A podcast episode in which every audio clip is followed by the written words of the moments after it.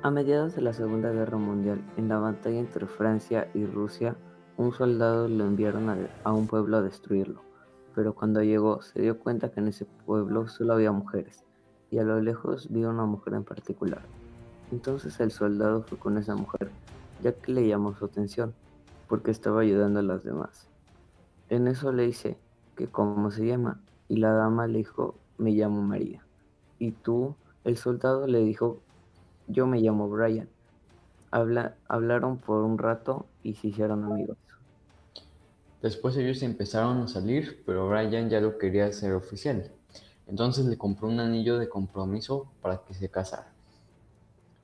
Al día siguiente Brian ya le iba a pedir matrimonio, pero ese mismo día llegó parte del ejército francés y le dijeron que tenía que volver al campo de batalla.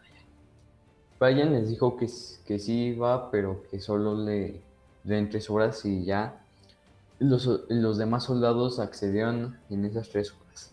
Brian le propuso matrimonio a María y le dijo que sí, pero los soldados llegaron a decirle que tenía que volver y no esperaban uno de respuesta. Entonces María se puso muy triste ya que Brian tenía que volver a la guerra, pero si no iba lo mataba. Entonces cuando finaliza la guerra, llegó un hombre a la casa de María y a Brian, dijo que ya era libre y que ya se podía casar. Esta María se puso muy feliz y ya que Brian, ya que Brian volvió de la guerra. Y esa fue la historia de Brian y María en la guerra.